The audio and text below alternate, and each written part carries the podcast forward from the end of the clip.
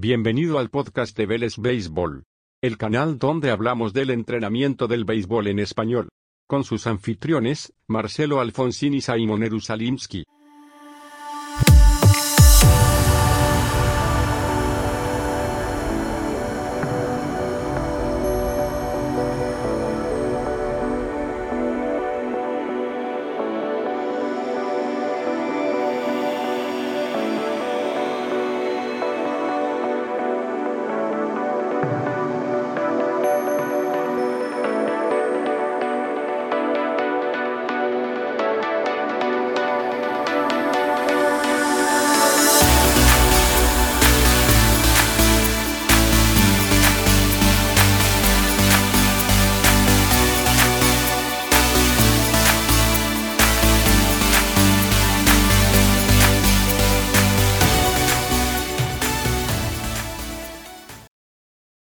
A todos los que están participando hoy, los que, los que se conectaron para ver la entrevista de hoy. Eh, tenemos un invitado especial hoy, tenemos a Joan Pérez, él es el coordinador de, fortalecimiento y acondicionamiento físico para toda Latinoamérica de los New York Yankees. Y, hoy nos va, vamos a hablar un montón de, este tema en específico, de preparación física más que nada. Eh, y que nos cuente él, ¿no? que, digamos tiene un rol importante eh, y mucha experiencia dentro, dentro del tema. Así que, primero que nada, Joan, gracias por, participar con nosotros hoy. No, gracias a ti, Marcelo, por la tremenda oportunidad y, saludos a todos. Espero que todos se encuentren bien y a salvo en casa en estos días tan, tan extraños. Sí, sí, complicado. Vamos a hablar también de eso, de cómo, cómo son estos días y cómo has, hecho para navegar la preparación física de tus jugadores eh, durante este tiempo. Eh, pero bueno, lo primero que te quería preguntar es eh, contarnos un poco cuál es tu rol dentro de la organización de los Yankees, cuáles son tus responsabilidades. Ok, Marcelo. Bueno, como bien lo describiste ahí, la posición actual en la que tengo es coordinar el programa de acondicionamiento físico y fortalecimiento de Latinoamérica. Junto conmigo trabajan tres personas más, tres compañeros que están eh, por decirlo así, bajo mi supervisión también, eh, son preparadores físicos también. Uno de ellos eh, está cursando ahora la carrera de fisioterapia, los otros dos son licenciados en educación física también. Además de eso, contamos con el equipo de Sport Medicine que lo componen cuatro athletic trainers, entre ellos dos fisioterapeutas también. Así que es un staff bastante grande con el que tengo que desempeñar, digamos, relación directa diariamente. Además de eso, dentro de mis funciones de tener esa colaboración interdepartamental con los athletic trainers y los fisioterapeutas y mi staff, eh, tenemos los coaches de terrenos, evidentemente, pitching coaches, hitting coaches, coaches de defensa, de base running. Eh, incluso dentro de la Academia de Latinoamérica tenemos un programa de educación bastante grande, académico, 100%, eh, además del área de escauteo.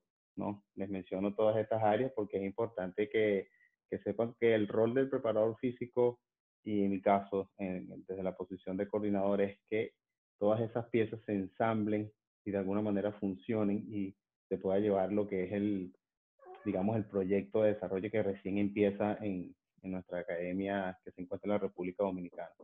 Claro. Como es sabido por ustedes, es el primer paso, ¿no? De los jugadores al profesional es allí donde tenemos nuestro cimiento, nuestra fundación, es donde todo inicia.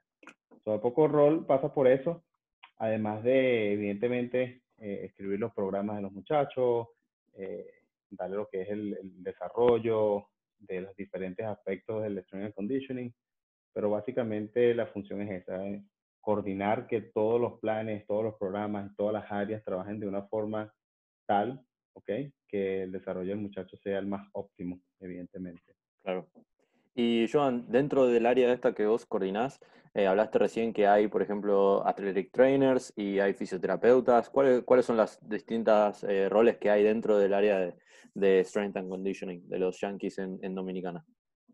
Bueno, eh, básicamente, para romperlo un poco. Esto es una pregunta que siempre la gente me hace, ¿no? Como que, ok, ¿cuál es la diferencia entre un fisio, un preparador físico, un athletic trainer?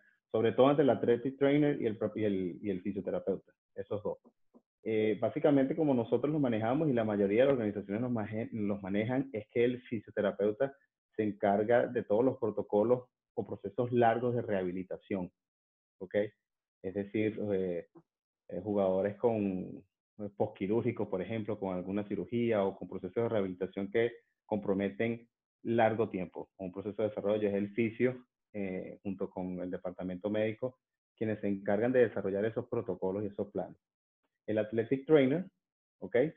Es el que está encargado del cuidado diario del jugador, ¿ok? Esto quiere decir atención médica inmediata. Por ejemplo, eh, algún jugador reporta algún malestar general, como un dolor de cabeza, una fiebre, una gripe, eh, un blister en la mano, una ampolla, eh, alguna molestia. El athletic trainer es como ese primer filtro, ¿no? De detectar los problemas de salud o que los factores que pueden afectar la salud o el rendimiento del jugador, además de que es quien está en el terreno, es quien está eh, en, en, la cancha o en la pista, como se dice en otros deportes, básicamente interactuando con los jugadores, eh, quien sea asistiéndolo desde el punto de vista médico o deportivo, cualquiera que sea necesario.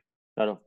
Y vos estás, eh, digamos, supervisando estas dos, eh, estos dos roles y a la vez eh, sos la persona que se encarga de armar lo que es este, la planificación de, del desarrollo físico de los jugadores.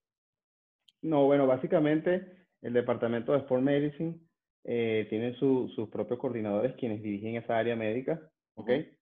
Yo como coordinador de los preparadores físicos, por ejemplo, en el caso de los programas de rehabilitación, de larga data o del día a día con los jugadores, eh, doy revisión a esos programas también, o sea, coordino los programas de ellos, pero eh, principalmente eh, mi rol está dirigido, en, junto con este staff de tres compañeros que tengo, es dirigir los programas de la preparación física como tal. Pero sabes que el, ah, el componente preventivo y el componente de rehabilitación también es algo que el preparador físico en el béisbol tiene un impacto directo.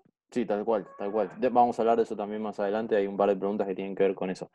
Eh, y contanos un poco cómo llegaste vos a, tener este, esta posición dentro de, esta organización. Eh, digamos, yo creo que me dijiste antes de empezar que estás hace siete años, eh, pero ¿cómo ingresaste, digamos, cómo pusiste tu pie en la puerta para entrar a una de las organizaciones más prestigiosas de este deporte? Sí, fíjate, voy a tratar de resumir un poco el trayecto aquí de, en mis 12 años de carrera como profesional, recién cumplo 12 años de, de tener mi, mi, grado universitario en, en fisioterapia, ¿okay? Y mi primera experiencia fue en Venezuela en el 2009, en un equipo de liga invernal eh, llamado Los Tiburones de la Guaira. Ahí entré como asistente de un athletic trainer, ¿okay? Eh, básicamente mi rol era como entrenador atlético, lo que mencionaba anteriormente, y hacía muy pocas de fisioterapia muy pocas cosas y mucho menos de preparación física, todavía no estaba allí. Entonces, eh, en el transcurso de ese año, fueron surgiendo situaciones donde la organización en ese punto me dijeron, mira, nosotros eh, vemos que tú tienes un valor como fisioterapeuta, queremos crear la posición de fisioterapeuta, ¿ok? Empezamos que tú eres la persona para correr. Entonces, nada, empecé a incursionar en eso, eh, me encargaba de proceso de rehabilitación largo, tocaba un poco la parte de atleta y trainer, pero esa era la tendencia. En ese mismo año tuve la oportunidad, después que terminó esa liga, de entrar en una organización de baloncesto, de deporte profesional también. Y resulta que en el baloncesto, en ese equipo, bajo presupuesto, no había para ese momento un fisioterapeuta ni un preparador físico, sino el que estaba tenía que hacer ambas cosas. el reto era bien grande, pues yo decía, bueno, yo tengo mis conocimientos de ciencia del ejercicio y todas las cosas, pero una base dentro del punto de vista, eh, digamos, preventivo o de rehabilitación. ¿Cómo hago este switch? entonces, tuve que empezar a documentarme, hacer muchísimas cosas, eh, cursos, certificaciones, investigaciones por mi cuenta y tuve esa primera incursión. Me encantó. De hecho, de ahí mi approach como oficio cambió. Entonces empecé a ver como que eh, el entrenamiento o la rehabilitación como el movimiento como la base principal. Entonces todo mi enfoque es en el movimiento, en más que ya estas terapias, bueno, estar en una camilla, la terapia típica, tú sabes, los agentes físicos, eh, el ultrasonido, todas estas cosas. Y hice ese, ese ajuste grande. pasaron de esos cinco años siempre con la intención de entrar a una organización de, de Major League. Eh, tuve dos entrevistas, una entrevista eh, precisamente con nuestros rivales, los, los Red Sox, en el 2010, 10 o 11, no recuerdo bien, pero por alguna razón no se pudo finiquitar el proceso, no se dio la oportunidad. En el 2014, un jugador eh, de los eh, ex peloteros del equipo de invierno de béisbol se hizo coach dentro de la organización de los Yankees, ¿no? Tenía mucho tiempo en la organización, se hizo coach y él se enteró que había una vacante, eh, que estaban buscando un preparador físico en la República Dominicana y me dijo, mira, yo hay una oportunidad por aquí, puedes aplicar. Eh, pero hice mi aplicación, envié mi resumen, contacté a las personas que, que recolectaban los resúmenes. Eh, pues nada, pasó un proceso de entrevista largo. en el equipo ya estaba un fisioterapeuta, colega, que trabajaba en otro equipo invernal y ya estaba en los Yankees. Era muy bien conocido por mí también. Él también puso su grado de arena ahí, su granito como recomendación. Y nada, después del proceso de entrevista, entré en el 2014 eh, a correr el programa de Latinoamérica. En ese punto era yo solo junto con otro compañero. Éramos dos. Estábamos aquí. Mira. Y mm, Sé que vos estás certificado eh, y hablamos ayer de un poco de, esto de NSCA. Eh, si nos puedes contar un poco qué es esto. Sé que estás dando un curso de diseño de, programa de entrenamiento de fuerza para jugadores eh, profesionales de béisbol. pero contanos un poco qué es eso, qué, significa NSCA y, y, por qué es importante. Sí, mira, la NSCA es la organización o la asociación norteamericana de preparadores físicos eh, tanto de entrenadores personales como de preparadores físicos eh, en colectivo, de deportes eh, profesionales o bien sea amateur o universitario.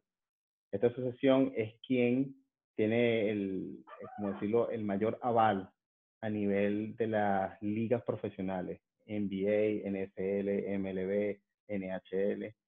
Y muchas universidades también requieren que sus empleados o sus personas que tengan eh, el deseo de participar en esa o trabajar en esas organizaciones tengan el certificado del CSCS, que hace que tú estés certificado como un, en resumen, es un entrenador físico especialista en fuerza y acondicionamiento físico. Claro. ¿okay? Un Certificate Strength and Conditioning Coach. ¿okay? Eh, además de eso, eh, por ejemplo, en el béisbol, si tienes ese certificado, las puertas, mira, se abren. Eh, completamente porque primero el proceso de examen y preparación es, bien riguroso. Eh, el, el pensum académico que ellos te ofrecen de estudio y preparación es bien sólido, es bien grande y se asume que cuando tú tienes ese certificado es porque evidentemente estás preparado para dirigir al menos un equipo profesional. Importante. Es, una importancia eh, muy, muy grande.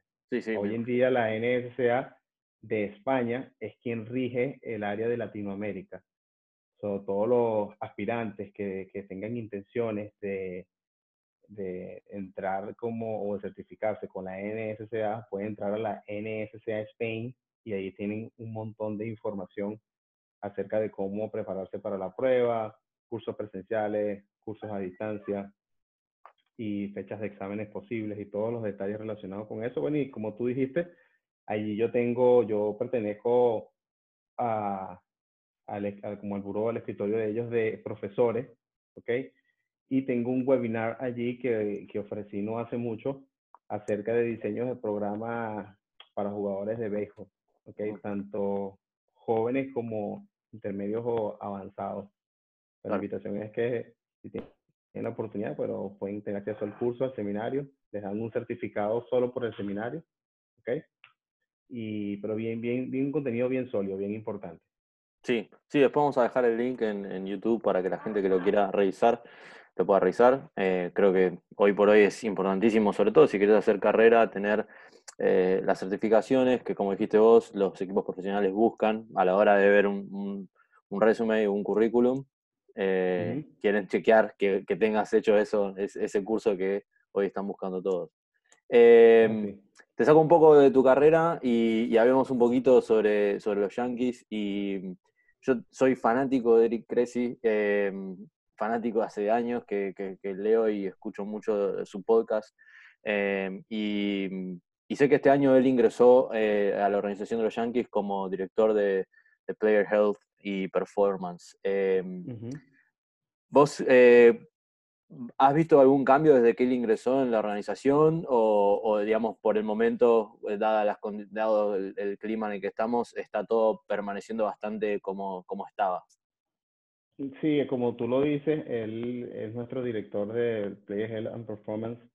Eh, el cambio completamente drástico desde su llegada a la organización en diciembre ya los lineamientos con los que hemos venido trabajando han sido basados en su, su filosofía ¿no? y en, su, sus programas, evidentemente. Eh, algunas cosas son eh, bien, digamos, diferentes respecto a la que normalmente aplicábamos. El approach eh, es una visión más holística, ¿no? Bien, más basada en el movimiento, en la postura y cómo la postura afecta el, o puede beneficiar el, el performance del jugador y todos los aspectos que lo, lo relacionan y lo envuelven. Ha sido bien interesante. El, el, tema de la pandemia no nos ha dejado como que, bueno, estar encima, ¿no? Y, y ver las cosas, más sin embargo hemos hecho un trabajo, eh, yo creo que, que, bien remarcable a pesar de las circunstancias en relación a lo que es las evaluaciones, el seguimiento de los muchachos, el diseño de los programas de los muchachos, ha sido bastante interesante y bueno, estamos en ese año donde todo es extraño para muchísima gente, pero a pesar de las circunstancias, nada, continuamos en crecimiento, continuamos aprendiendo y desarrollando lo, lo que podemos. Claro, sí, sí, y bueno, justamente lo que contabas recién, esto de que tuvieron que adaptarse a las, a las, a las circunstancias de este año, eh, ¿cuáles son los ajustes más grandes que han hecho? O sea, imagino que mucho Zoom, mucho webinar, ¿no? Eh, pero mm, no sé si ustedes todavía tienen a sus jugadores en la academia o los jugadores están en sus casas, eh, si los puedes ver día a día y si no los puedes ver día a día, ¿cómo, cómo estás llevando el, progreso de, los jugadores? Ha sido un reto gigantesco, ¿no? Evidentemente nadie estaba preparado para esto que sucedió, pero creo que nosotros hemos atacado el, el, punto neurálgico de esto, ¿no? Yo creo que, y es algo en lo que yo siempre converso con mi staff y con los muchachos, y recién ayer en un, en un seminario con los muchachos hablaba de, de factores o de seis claves para tener éxito o tener un programa exitoso, ¿ok? Sí, estamos en una circunstancia donde hay distanciamiento social, donde hay muchas cosas, restricciones en algunas, en otras, pero nuestra vida sigue, eh, nuestros procesos continúan. Dentro de estas seis claves yo les mencionaba y les decía lo primero y súper vital para mí y bueno, para la organización es la comunicación. Una comunicación efectiva. En, caso con la comunicación, nosotros, evidentemente, como lo mencionaste, llamadas por Zoom, llamadas telefónicas, mensajes de texto, llamadas por WhatsApp, intercambio de videos, intercambio de informaciones, ha sido vital, pero hemos eh, establecido que sea mutuo, no simplemente de nosotros hacia el jugador. Hemos educado al jugador de una manera donde el jugador se involucre en este proceso comunicativo y sea participativo. ¿Ok? Donde nosotros, bueno, desarrollamos una plataforma donde los muchachos registran sus actividades que hacen diariamente desde que abren los ojos hasta que los cierran. ¿Ok? Y el control de estas actividades de todo el día, eh, la única forma de, de rastrearlas y ser efectivos es teniendo una comunicación efectiva si no, no te comunico lo que estoy haciendo, lo que me sucede, lo que quiero, lo que siento, es difícil que te pueda ayudar. Entonces, número uno, la comunicación, después de ahí la disciplina, ha sido un factor determinante a atacar. Yo creo que eh, eso es crítico en todos eh, los procesos. El compromiso también, el commitment que, que deben tener ellos o que educamos a ellos de una manera de que se comprometan con lo que sucede con lo que quieren hacer, con sus programas, con sus objetivos, con sus planes. Eso es vital. Y en esa misma línea, los otros tres claves eh, pasan por detalles más específicos que relacionados al strength conditioning, que es como buscar la calidad del movimiento, ¿ok? En todo lo que ellos hacen. Siempre estamos muy enfáticos en la ejecución y en la calidad de lo que hacen. Eso es algo como que nuestro gol estándar, algo que no es negociable. Siempre estamos buscando movimientos de calidad Después, evidentemente, el desarrollo de la fuerza y el poder y la velocidad y la, agilidad, que son consecuencias de lo que va a venir. Pero Si tú te fijas, esas tres, calidad de movimiento, fuerza, poder y velocidad y agilidad, están de último, porque son una consecuencia si tú tienes buena comunicación, si tienes disciplina y si tienes compromiso, esas tres van a pasar. Claro. Van a suceder. Pero sin estas tres, difícil. Entonces, toda nuestra energía y nuestros planes han estado en esa dirección. Claro. Sí, una de las cosas que te iba a preguntar era eso. Em, nosotros trabajamos mucho con atletas jóvenes, imagino que vos también, eh, y muchas veces lo que quieren ellos es eh, pasar directamente a la fase donde desarrollan velocidad y poder, y tal vez eh, no pasaron o no tienen todavía bien, bien este, armadas eh, la, base de esa pirámide, que es, eh, como decís vos, el buen movimiento o una base de acondicionamiento o de fuerza o una base de aeróbica tal vez a veces, y quieren pasar a otras etapas del entrenamiento. ¿Esto te pasa seguido o no?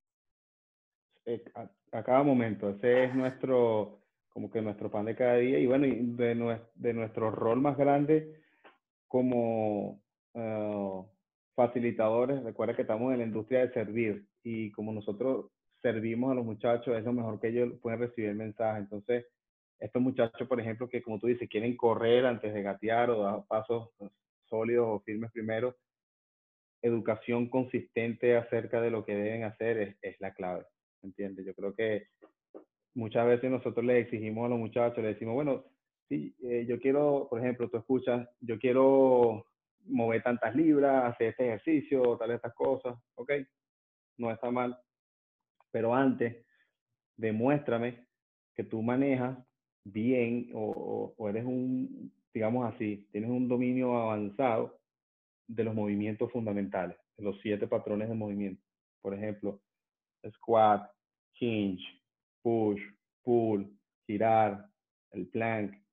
Esas cosas para nosotros son vitales. Una vez que tú dominas esos principios, entiendes y tienes como que el, el, el, kinesthetic awareness, como que esa conciencia de movimiento, y tú entiendes cómo pasa ese movimiento, por qué sucede ese movimiento y cómo se hace ese movimiento, ah, ok, ahora tú puedes avanzar a otros procesos, pero antes no. Entonces, claro. creo que esa es la dirección.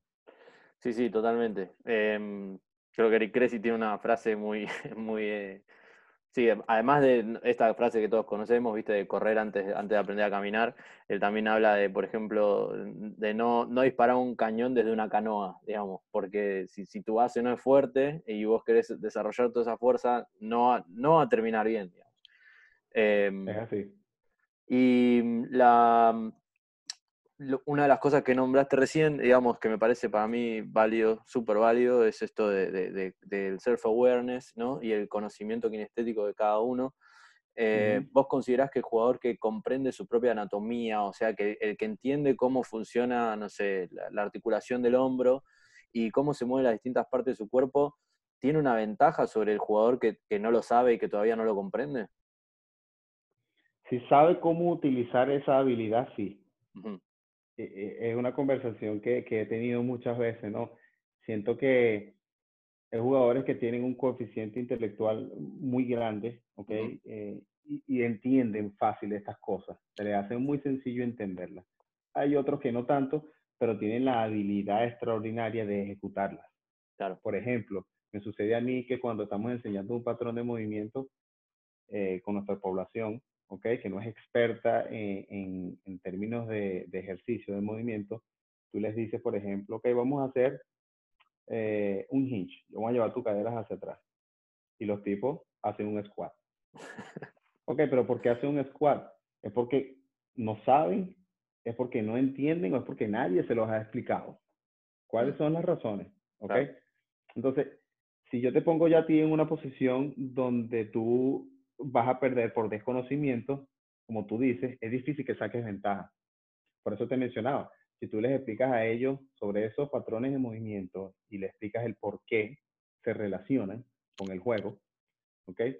El cómo se hacen y el por qué lo haces, eso tú estás abarcando muchas de esas ventajas. Ahora, el jugador que entiende cómo funciona su cuerpo, entiende cuáles son eh, los límites y los alcances de su cuerpo, por supuesto que tiene una ventaja eh, en cuanto a, la conciencia del movimiento referente a otro que no.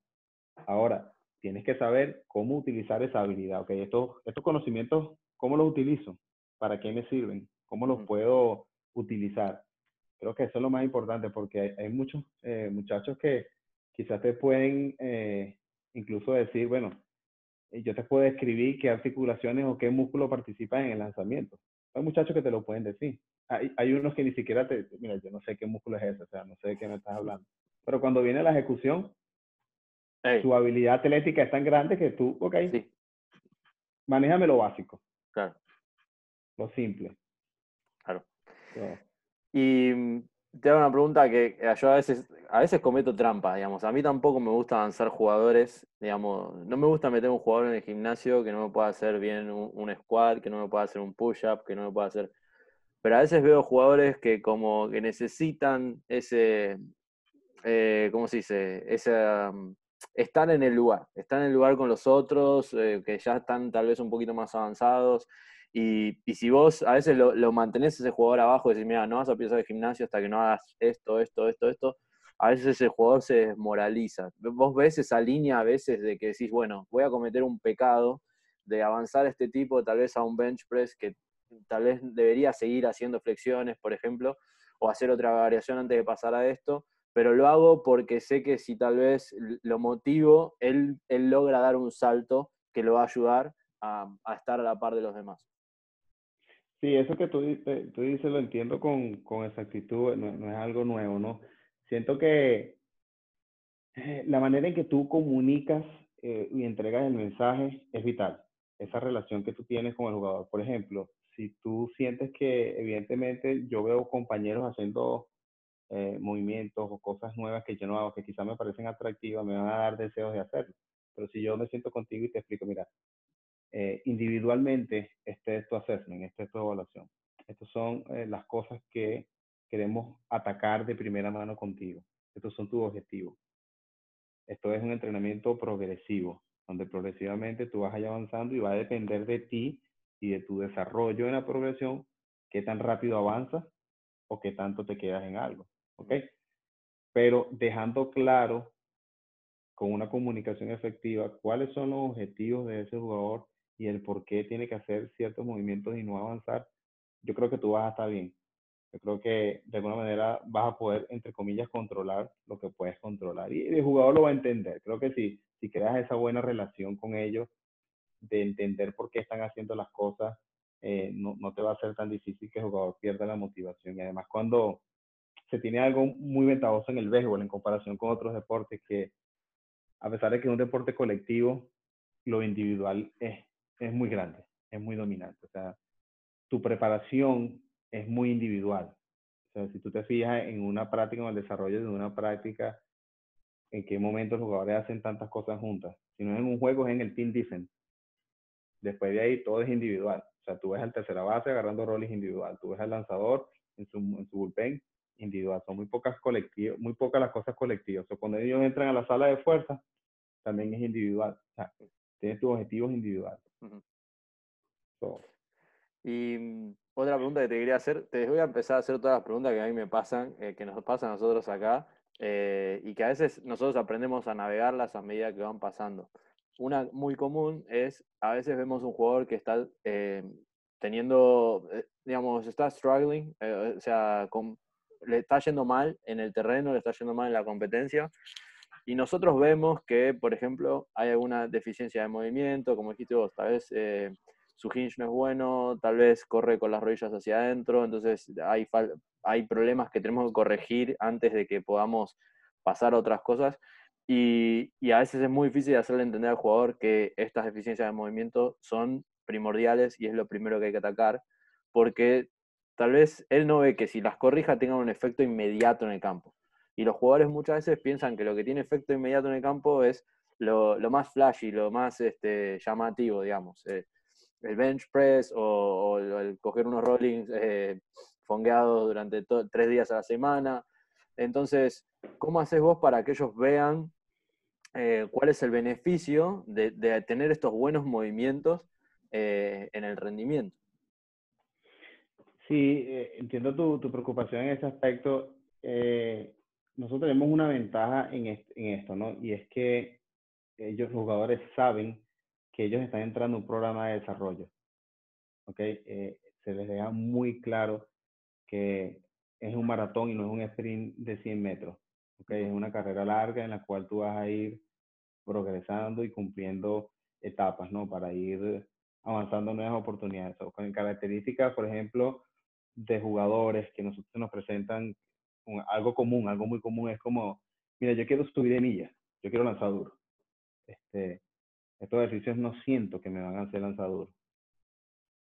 Entonces, parte de la educación es, ok, es que no es solamente lanzar duro lo que la organización está buscando o cómo está siendo evaluado. Déjame explicarte cómo está siendo evaluado. Mm. O sea, la organización te evalúa y ahí nuestros pitching coaches y nuestro departamento de hitting coach hacen un trabajo extraordinario explicándoles cómo los evalúan a ellos su progreso. Todo lo relacionado con la métrica, todo lo relacionado con la velocidad, el spin rate, el hit break effects, el, el launch angle, todos esos aspectos los jugadores se les educan referente. Entonces nosotros donde entramos y decimos, ok, nosotros estamos aquí para ayudarte a que seas exitoso en las demandas del béisbol, en las demandas que te están exigiendo tus coaches. ¿Ok? ¿Cuál es tu objetivo? Por ejemplo, mejorar tu localización. Pero eh, digamos que tus rangos de movimiento no son los mejores, tienes restricciones eh, en el rango de movimiento del hombro, tu escápula quizás no tiene un movimiento bien libre, eh, tu columna torácica no se está moviendo con la suficiente libertad. Hay ciertas restricciones que pueden mejorar y que te van a hacer sentir mejor y evidentemente esos aspectos como consecuencia pueden mejorar. Aquí está la idea. Yo te invito a que lo intentes, te invito a que lo tratemos, a que lo mejoremos un tiempo y después tú vemos los resultados. Pero tienes que confiar en el proceso y para venderles la idea, evidentemente tienes que explicarles por qué lo estás evaluando o cómo lo estás evaluando. Yo creo que eso es, clave. Muchas veces eh, los jugadores quieren ir en una dirección porque no saben qué es lo que están buscando de ellos. y eso es, eso es clave. Si tú me dices a mí, mira, yo lo que estoy buscando en ti, como pasa en Latinoamérica, en Latinoamérica cuando estos muchachos se están preparando, los preparan para dos cosas. Para batir la pelota lo más duro que puedan y para lanzarla lo más duro que puedan. Pero cuando están entrando las organizaciones ahora, son otras cosas las que se están buscando. Sí, tú quieres que le peguen duro la bola y quieres que lancen duro también, pero hay otras cosas que se están evaluando alrededor. Claro. Ese proceso de educación es, bien interesante. Sí, sí, me imagino. Tenés toda la razón ahí. Cuando están buscando una firma, es raw power, digamos, eh, velocidad, fuerza, y una vez que ya están en la organización, tal vez les están pidiendo que eh, afinen otras habilidades y, y ahí es donde entra en juego todo lo demás, ¿no? Que tal vez ellos no lo habían visto hasta ese entonces. Eh, que... y, ese, y ese es nuestro trabajo, como que minimizar esa transición, esa transición del amateur al profesional. Nosotros hacemos que ese golpe no sea tan drástico y no sea tan, tan difícil de manejar. Claro. Y te hago una consulta. ¿Vos tenés en tu cabeza siempre algún número, o sea, no un número en esencial, sino que vos tenés en tu cabeza eh, benchmarks o números que vos digas, eh, mira, yo para llevar a este jugador de tal lugar a tal lugar, yo sé que él tiene que estar, no sé, levantando tanto en un squat, levantando tanto en, en, lo que sea, o vos crees que todos los atletas son distintos y puede haber un tipo que tiene 90 millas sin levantar, no sé, e, en un peso muerto dos veces su peso, por ejemplo. Sí, no funciona así, es tal cual como lo acabas de escribir al final. Hay jugadores que no pueden hacer, por ejemplo, un, front squat o un back squat con 150 libras, 200 libras. Un muchacho de 16 años, pero te tira 90 millas, 91.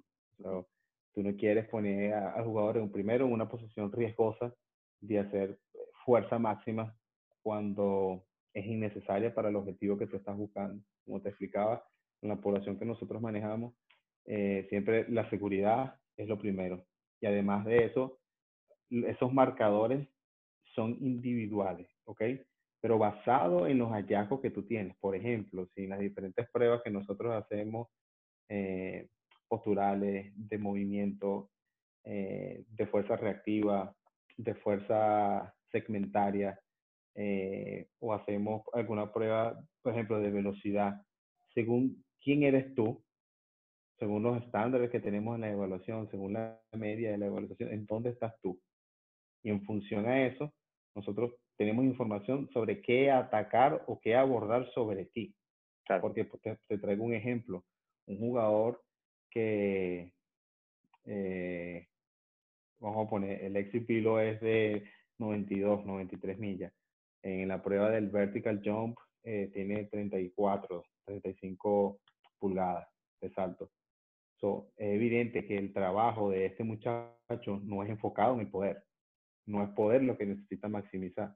Quizás son otras áreas que le van a permitir a él seguir maximizando ese poder y, que se vaya desarrollando como consecuencia. Quizás un área crítica en la que él debe atacar es eh, la movilidad de sus caderas. Quizás tiene algún stiffness y eso es una bandera roja para una lesión futura. ¿Me explico? Quizás un jugador en una prueba eh, en la plataforma de, fuerza eh, te dice que no está produciendo lo suficiente peak force con su lower body. Ok, entonces el enfoque de este programa es de fuerza con este muchacho, claro. en vez de otro. ¿Me explico? esos, esos mapas o todas esas pruebas son las que tú debes como preparador físico saber, ok, en qué dirección voy y cómo yo utilizo este resultado. Porque utilizar estándares establecidos como eh, el jugador de béisbol debería empujar 225 libras en un bench press, debería hacer eh, con su extremidad inferior, por ejemplo, un squat con el 2.5 de su peso corporal. Creo que son pruebas muy generales pero que hay de aquel que no debería estar haciendo un back squat, por ejemplo, porque tiene un alto riesgo de lastimarse la espalda haciéndolo. Entonces lo quieres poner en esa posición. Pienso que es individual, pienso que las metas van siempre en la dirección individual y en los objetivos que tú tengas como eh, establecidos por tu posición. Claro. Igual eh, lo que te quería preguntar es, si bien no, no hay, como dijiste vos, una fórmula que se la aplicamos a todos y, para todos funciona eh, imagino que debe haber cosas que vos ves que a veces te son, son alarmas como para agarrar y decir, bueno, para, no sé, si un, si un jugador está tirando 95 millas, pero no puede hacer, no sé, un, bench press ni con 50 kilos, eso no te llama una alarma, decís, che, bueno, para, puede haber un problema acá, porque está generando altas velocidades, pero tal vez no tiene fuerza y en algún momento las articulaciones pueden fallar. ¿Tenés así parámetros donde tal vez veas cosas que digas, sí, acá puede pasar algo? Mira, el, el parámetro te va a parecer quizás como que súper simple o bien, bien fácil. El parámetro que yo utilizo con más eficacia y que me ha dado muchísimos resultados es el peso, tu peso corporal. ¿Ok? Y entre eso entra el body composition. ¿Cómo, ¿Cómo tú está tu peso magro en relación con tu estatura? El nivel de entrenamiento que tienes y tu objetivo. Eso, va, eso es un indicador, eh, yo creo que bien específico de cómo tu éxito puede suceder o no puede suceder o se puede ver afectado, bien fácil, antes de ir a, a, pruebas o estándares más avanzados como fuerza máxima o poder máximo en ciertos movimientos. Por ejemplo, la población que manejamos nosotros, a veces firmamos muchachos que pesan 45 kilos, 50 kilos, estamos hablando de 150 libras, 135 libras, o sea, ok, ¿cuál es la prioridad de este muchacho? La, prioridad de este muchacho no es ni siquiera el entrenamiento máximo, no. Necesita pasar mucho tiempo comiendo. sí. Vamos a poner libras en ese cuerpo, buenas, evidentemente, buenas que te lleven al momento de tolerar la carga de trabajo que tú puedas desarrollar tu work capacity, que eso es muy frecuente. Acuérdate que estos muchachos vienen, ya yo, de, aquí en Dominicana particularmente, de los 8 o 9 años, tú ves muchachos practicando para ser profesionales. Allá a los 8 o 9 años el deporte, en vez de ser recreativo completamente. Ya está entrado el bol, sí. Sí, es, es específico. Entonces la, la temprana especialización los afecta mucho. Entonces cuando llegan a, las manos de nosotros, por ejemplo, 16, 17, no saben hacer otra cosa que girar, por darte un ejemplo. Los problemas nutricionales que tienen son gigantescos. So, una de las prioridades de nosotros y el mayor indicador es el peso. Esos muchachos que, que te dicen a ti solamente con hacer las pruebas de composición corporal, antes de hacer las otras pruebas de performance, ya tú sabes dónde están. Claro. Me, llamó mucho la atención lo que estabas hablando recién porque em, nosotros también le ponemos mucha atención al peso y, de hecho acá en, Argentina es uno, de los, es uno de los temas que yo siempre sostengo que estamos por debajo de, la media del jugador eh, con el que vamos a competir. Muchas veces vamos a competir afuera a nivel selección y, vos ves ya viendo el seleccionado de Colombia, el seleccionado de Dominicana, el seleccionado de los otros equipos que son potencia eh, y hay mayor peso, mayor altura, entonces siempre ahí es, es, uno de los parámetros que siempre miramos y acá también estamos encima de los chicos para que eh, se alimenten mejor y, se, vayan chequeando su peso constantemente y, que suba de manera natural y, y saludable.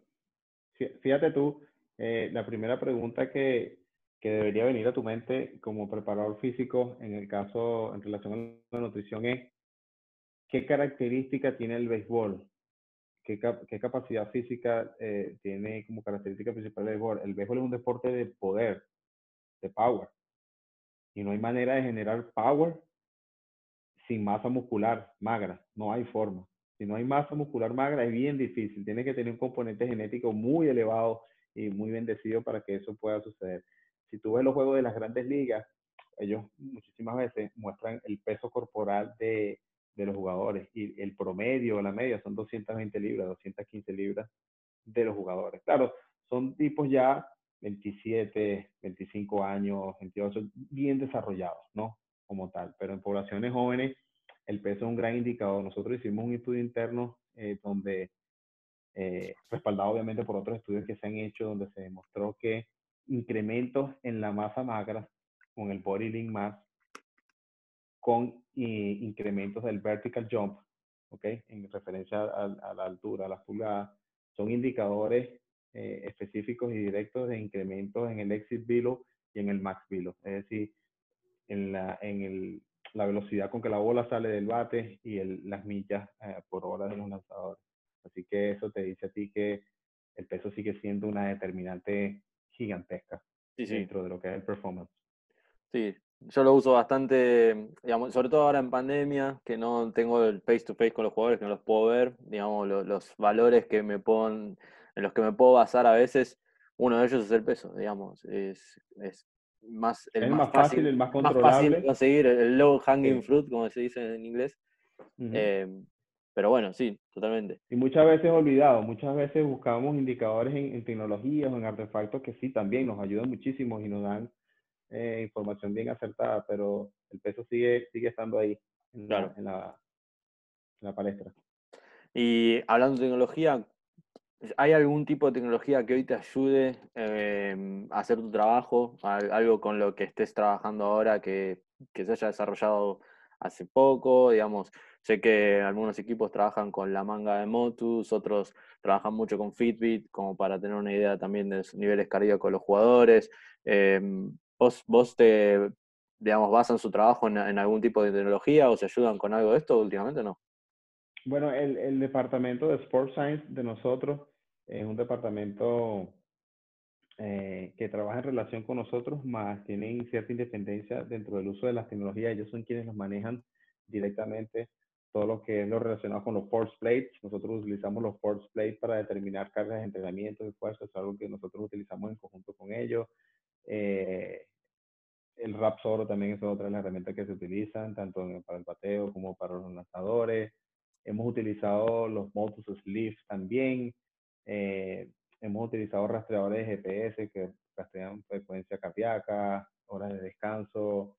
Eh, creo que esos son los que más nosotros hemos eh, implementado. Ahora estamos usando el BBT, que es la velocidad de entrenamiento de este dispositivo que nos ayuda a medir las velocidades con que ejecutamos ciertos movimientos. Es algo que este año estamos empezando a, a, desarrollar y utilizar. Evidentemente, bueno, como bien lo conoces, por el caso de la pandemia no nos dio mucha chance de desarrollarnos, porque apenas estábamos en el sprint training cuando esto sucedió. Pero sí, eso como en líneas generales es lo que más utilizamos. Claro. Em, y hablabas recién de hacer evaluaciones con force plates que te, te van tal vez alguna idea de cómo está el jugador. Yo he visto también muchos atletas, o muchos, perdón, preparadores físicos que eh, llega a la mañana, el jugador eh, hace su entrada en calor y hace una medición de force play para ver cómo está. Y tal vez según esa medición modifican durante el día o, modifican la semana de él en base a esos valores. ¿Ustedes también hacen modificaciones en base a lo que a, cómo está el estado del jugador según estas mediciones? No, no, lo del first play no lo usamos de esa, de esa modalidad. Nosotros tenemos evaluaciones previas, evidentemente, cuando ellos se reportan. Esas evaluaciones a nosotros nos sirven para, como te mencionaba anteriormente, comparar los valores eh, deportivos. Es decir, por ejemplo, eh, la fuerza de la extremidad inferior en relación con los lanzadores, la velocidad que ellos están lanzando, qué relación tiene, cómo el entrenamiento puede ser adaptable o modificable para conseguir esos objetivos o por el contrario, enfocar en otra área.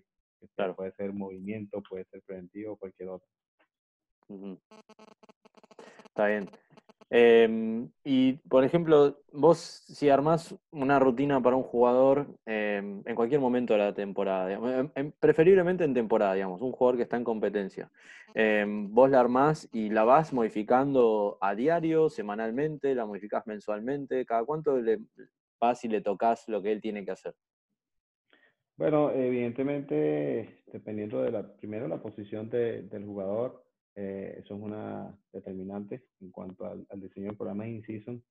Lo segundo que yo tomo muy en cuenta es la cantidad de juegos que ese jugador va a tener a la semana. En el caso de un lanzador, cuántas entradas va a tener, si es abridor o es relevista. Eh, y eso me va a decir qué tan modificable puede ser su programa. Otra de las cosas, nosotros planificamos en función a cuatro semanas ¿okay? de entrenamiento dentro del microciclo. En estas cuatro semanas siempre son modificables. Es posible que dentro de mi programación yo diga que, bueno, tenemos cuatro semanas de entrenamiento donde progresivamente aumentamos cargas o puede ser que estemos eh, en, la, en una carga submáxima, por ejemplo, y en la quinta hay un deload. Pero es posible que en la segunda o en la tercera, por alguna razón, estuviste muy cerca de ahí tengo que modificarlo y hacer un deload contigo en esa, justo en la semana 3. siempre es modificable. Los, los ajustes están siempre a la mano. Yo pienso que la mejor manera de, de, lo mejor que tú sepas ajustar los programas de entrenamiento, eh, lo mejor preparador físico que tú vas a hacer. Si tú tienes esa habilidad para hacer ajustes, eh, quiere decir que sabes identificar y sabes cuándo quitar y poner. Nosotros como preparadores físicos, nuestra función principal es manejar estrés, manejar estrés neurológico. Todo lo que nosotros causamos o buscamos es causar estrés en el organismo. Siempre estamos estresando el sistema nervioso, el sistema musculoesquelético, el sistema cardiovascular, estamos ahí, pum, pum, pum, pum. Entonces, cuando tú desarrollas la habilidad basada en evidencia científica, basado en experiencia y en todos los detalles que tú tengas de cómo manejar esos estrés o esas cargas, creo que lo más exitoso que, que ese jugador va a poder navegar dentro de su programa. Sí, coincido totalmente. La, lo que también te quería preguntar es, imagínate que no contás con toda la tecnología con la que seguramente contás, eh, ¿cuáles son indicadores para vos eh, como para darte cuenta que tal vez el sistema nervioso del jugador está fatigado, tal vez eh, ha llegado a su pico de rendimiento y, necesita, y no puede pasar de ahí? Entonces, ¿cómo te das cuenta que hay que adelantarle la semana de descarga de deload y modificar su, su rutina? ¿Qué, ¿Cuáles son los indicadores más simples para vos para ver a simple vista, digamos? Mira, número uno, el lenguaje corporal. No fallo con eso. tú tienes que desarrollar esa habilidad, no solamente como preparador físico, como coach también. Los coaches de terreno son los primeros detectores también muchas veces de cómo está el lenguaje corporal del jugador. Muchas veces tú no ves al jugador hasta que llega, por ejemplo, al warm-up, bien sea en el gimnasio o no. Cuando tienes grupos grandes, es difícil, ¿no? Como que diferenciar quién está, pero tú cuando los aprendes a conocer, entiendes en el lenguaje corporal quién está fatigado, quién normalmente eh, tiene la cabeza cabizbaja.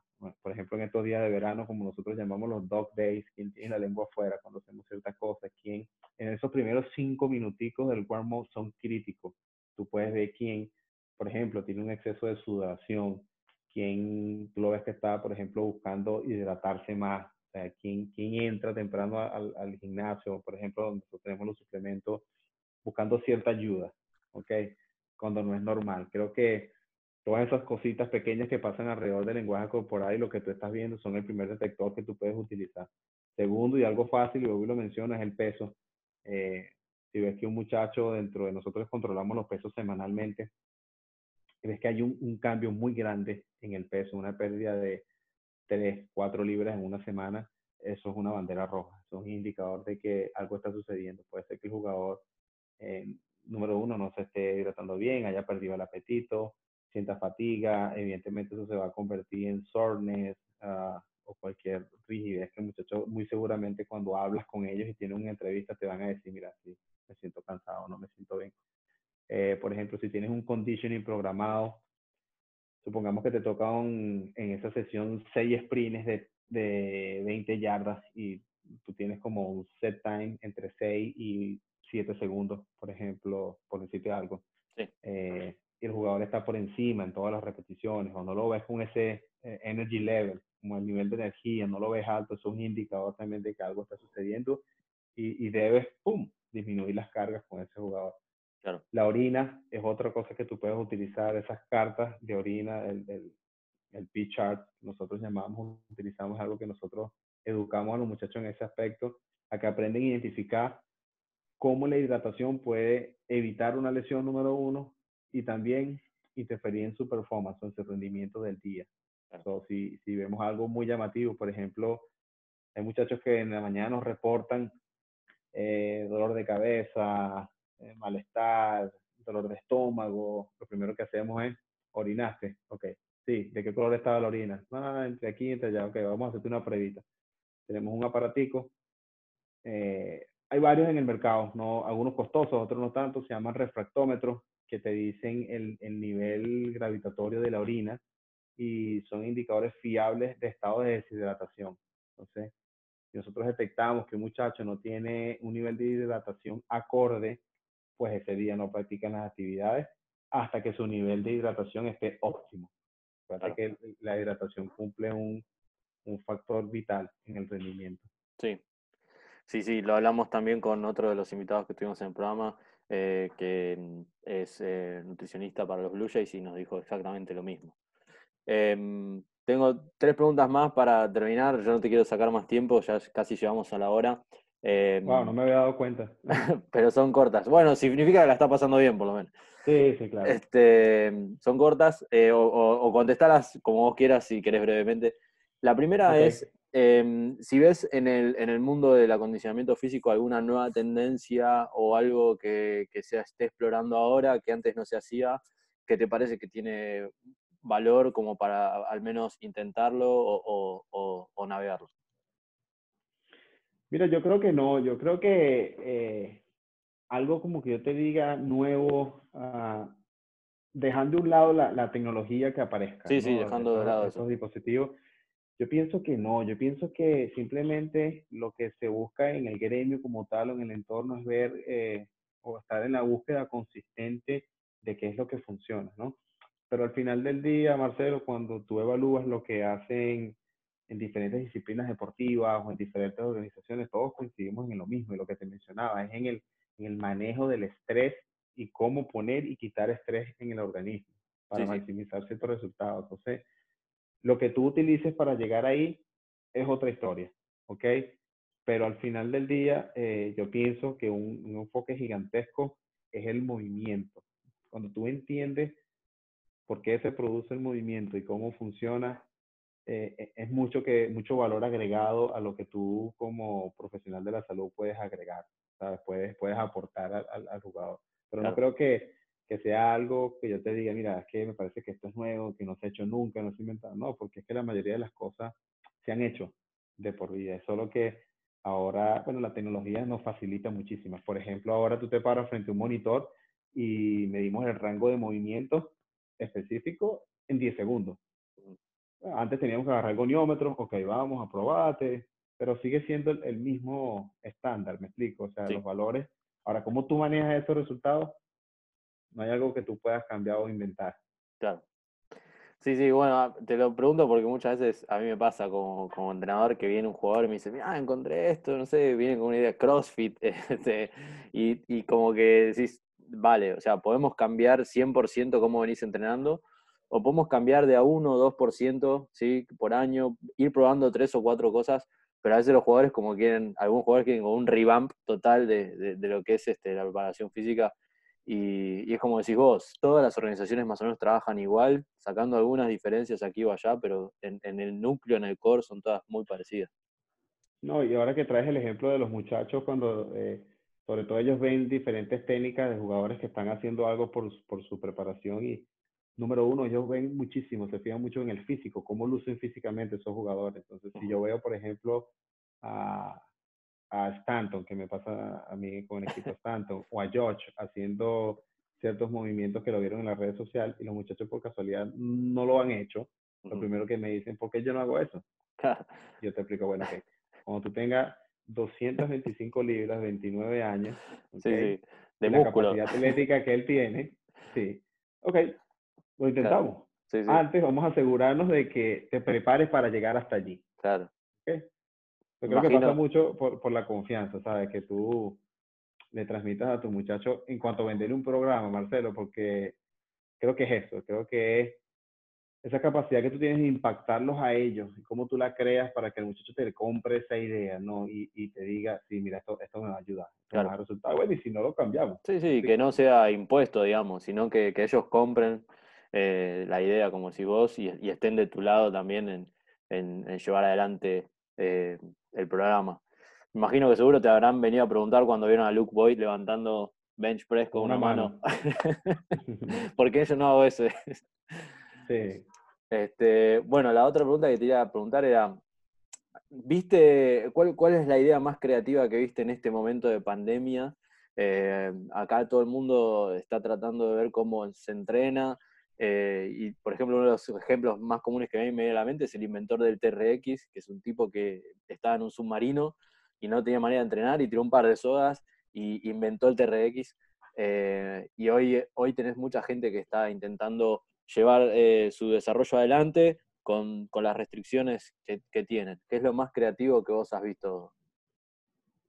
Uh, mira, yo creo que algo que me ha llamado muchísimo la atención es como, y eso me ha encantado, ¿no? Como eh, me ha pasado con los atletas que yo tengo, evidentemente con otros que sigo o que veo, es como eh, el, el, ser humano se ha preocupado tanto, ha, ha, entendido cómo, qué tan importante es el valor de mantenerse físico activamente, activa o físicamente, independientemente con lo que sea. Lo que tú mencionas, el T-Rex, el tipo estaba encerrado y, bueno, y dijo, ok, vamos a inventar este instrumento, pero básicamente está haciendo body weight training. ¿Ok? Eh, hay muchas otras personas que han utilizado cualquier otro tipo de, instrumento, casero, lo que sea, pero yo pienso que de las cosas nuevas o creativas que yo haya visto en esta pandemia no son muchas, ¿sabes? Eh, yo pienso que más bien ha sido como una mezcla, ¿no? De todo, pero también ha sido por el desconocimiento de, ok, ¿qué hago? Antes hacía muchísimo, ahora ¿qué hago? Eh, antes cargaba, hacía cargas su máximo o casi máximo y bueno, y ahora no tengo nada. O sea, cómo yo hago ese ajuste, qué debo hacer. Creo que ahí es donde nosotros hemos sido más creativos todavía, estableciendo maneras de comunicación para decirle a los muchachos, vas a estar bien, no te preocupes. Y la última pregunta, eh, yo soy fanático también de, de, los Yankees. ¿Qué es lo que vos crees que, que, los hace a los Yankees diferentes de las otras organizaciones? O sea, como para mantenerse competitivos todos los años y, y tener ese, ese hambre de ganar año tras año? ¿Qué es lo que vos crees que, que hace diferente a, a, su organización de las otras? Mira, yo creo que la consistente búsqueda por la excelencia eh, es algo característico de, de, todas las personas que, que laboramos dentro de esta organización. Eh, es como que un constante compromiso por competir contra nosotros mismos incluso, ¿no? Es, es una constante competencia por, ok, ¿cómo puedo mejorar lo que ya está bien?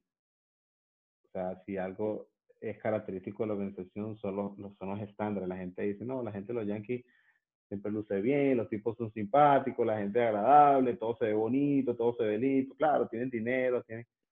Sí, pero detrás de eso hay muchísimas cosas, ¿me entiendes? Hay mucha disciplina detrás.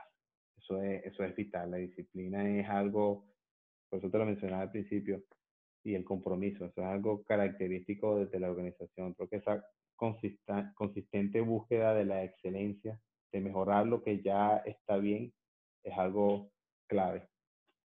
Claro. Bueno, Joan, no tenemos más preguntas para hoy y ya se cumplió la hora. Eh, la verdad que te agradezco muchísimo eh, tu tiempo y ha sido una charla muy interesante para mí. Y, nada, eso, agradecerte una vez más por, por participar con nosotros y, y, donarnos tu tiempo. No, para mí también, Marcelo, de verdad encantado y gracias por la oportunidad. Eh, bueno, mi página de, de, Instagram, creo que ustedes la mencionaron ahí en, en cuando hicieron la publicidad, eh, los preparadores físicos que estén escuchando esta charla, jugadores, coaches, cualquiera que tengan alguna duda, alguna pregunta, siéntanse en la libertad de escribirme. Marcelo utilizó esa vía para contactar conmigo y, fue muy fácil y bueno, y aquí estamos pasando un rato bien agradable. No tengan pena, miedo de acercarse o hacer cualquier pregunta, cualquier duda, siempre estoy para, para servirles. Dale, muchas gracias, Ron. Estamos hablando. Bye. Gracias.